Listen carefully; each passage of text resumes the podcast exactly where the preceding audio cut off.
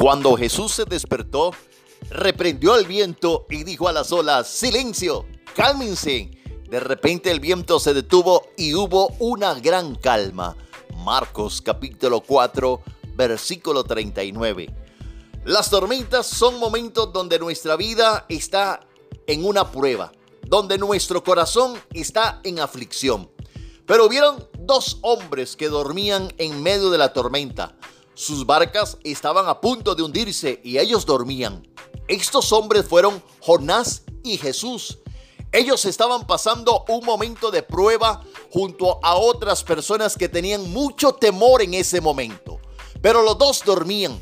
La diferencia entre uno y otro es que cómo terminó la tormenta. Uno de ellos se levantó y ordenó con su voz que los vientos y las olas se detuvieran y así sucedió. Jesús calmó la tormenta. Pero en el caso de Jonás, lo tiraron a él de la barca para que la tormenta se detuviera. Los finales fueron diferentes, porque para Jonás la prueba continuó, pero para Jesús fue una victoria más, fue la demostración de su autoridad. La diferencia entre una historia y otra es que Jesús estaba en esa barca porque era la voluntad del Padre que estuviera ahí. Jesús estaba en el lugar que debía de estar.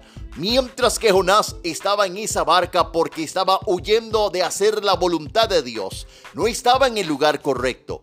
Las tormentas de nuestra vida serán para bendición si nos encuentran en la barca de la obediencia, si estamos haciendo lo que Dios nos ha dicho que hagamos. Entonces todo nos ayudará para bien sin importar lo que pasemos. El Señor estará a nuestro lado y la tormenta solo será para mostrar el poder de Dios en nuestras vidas.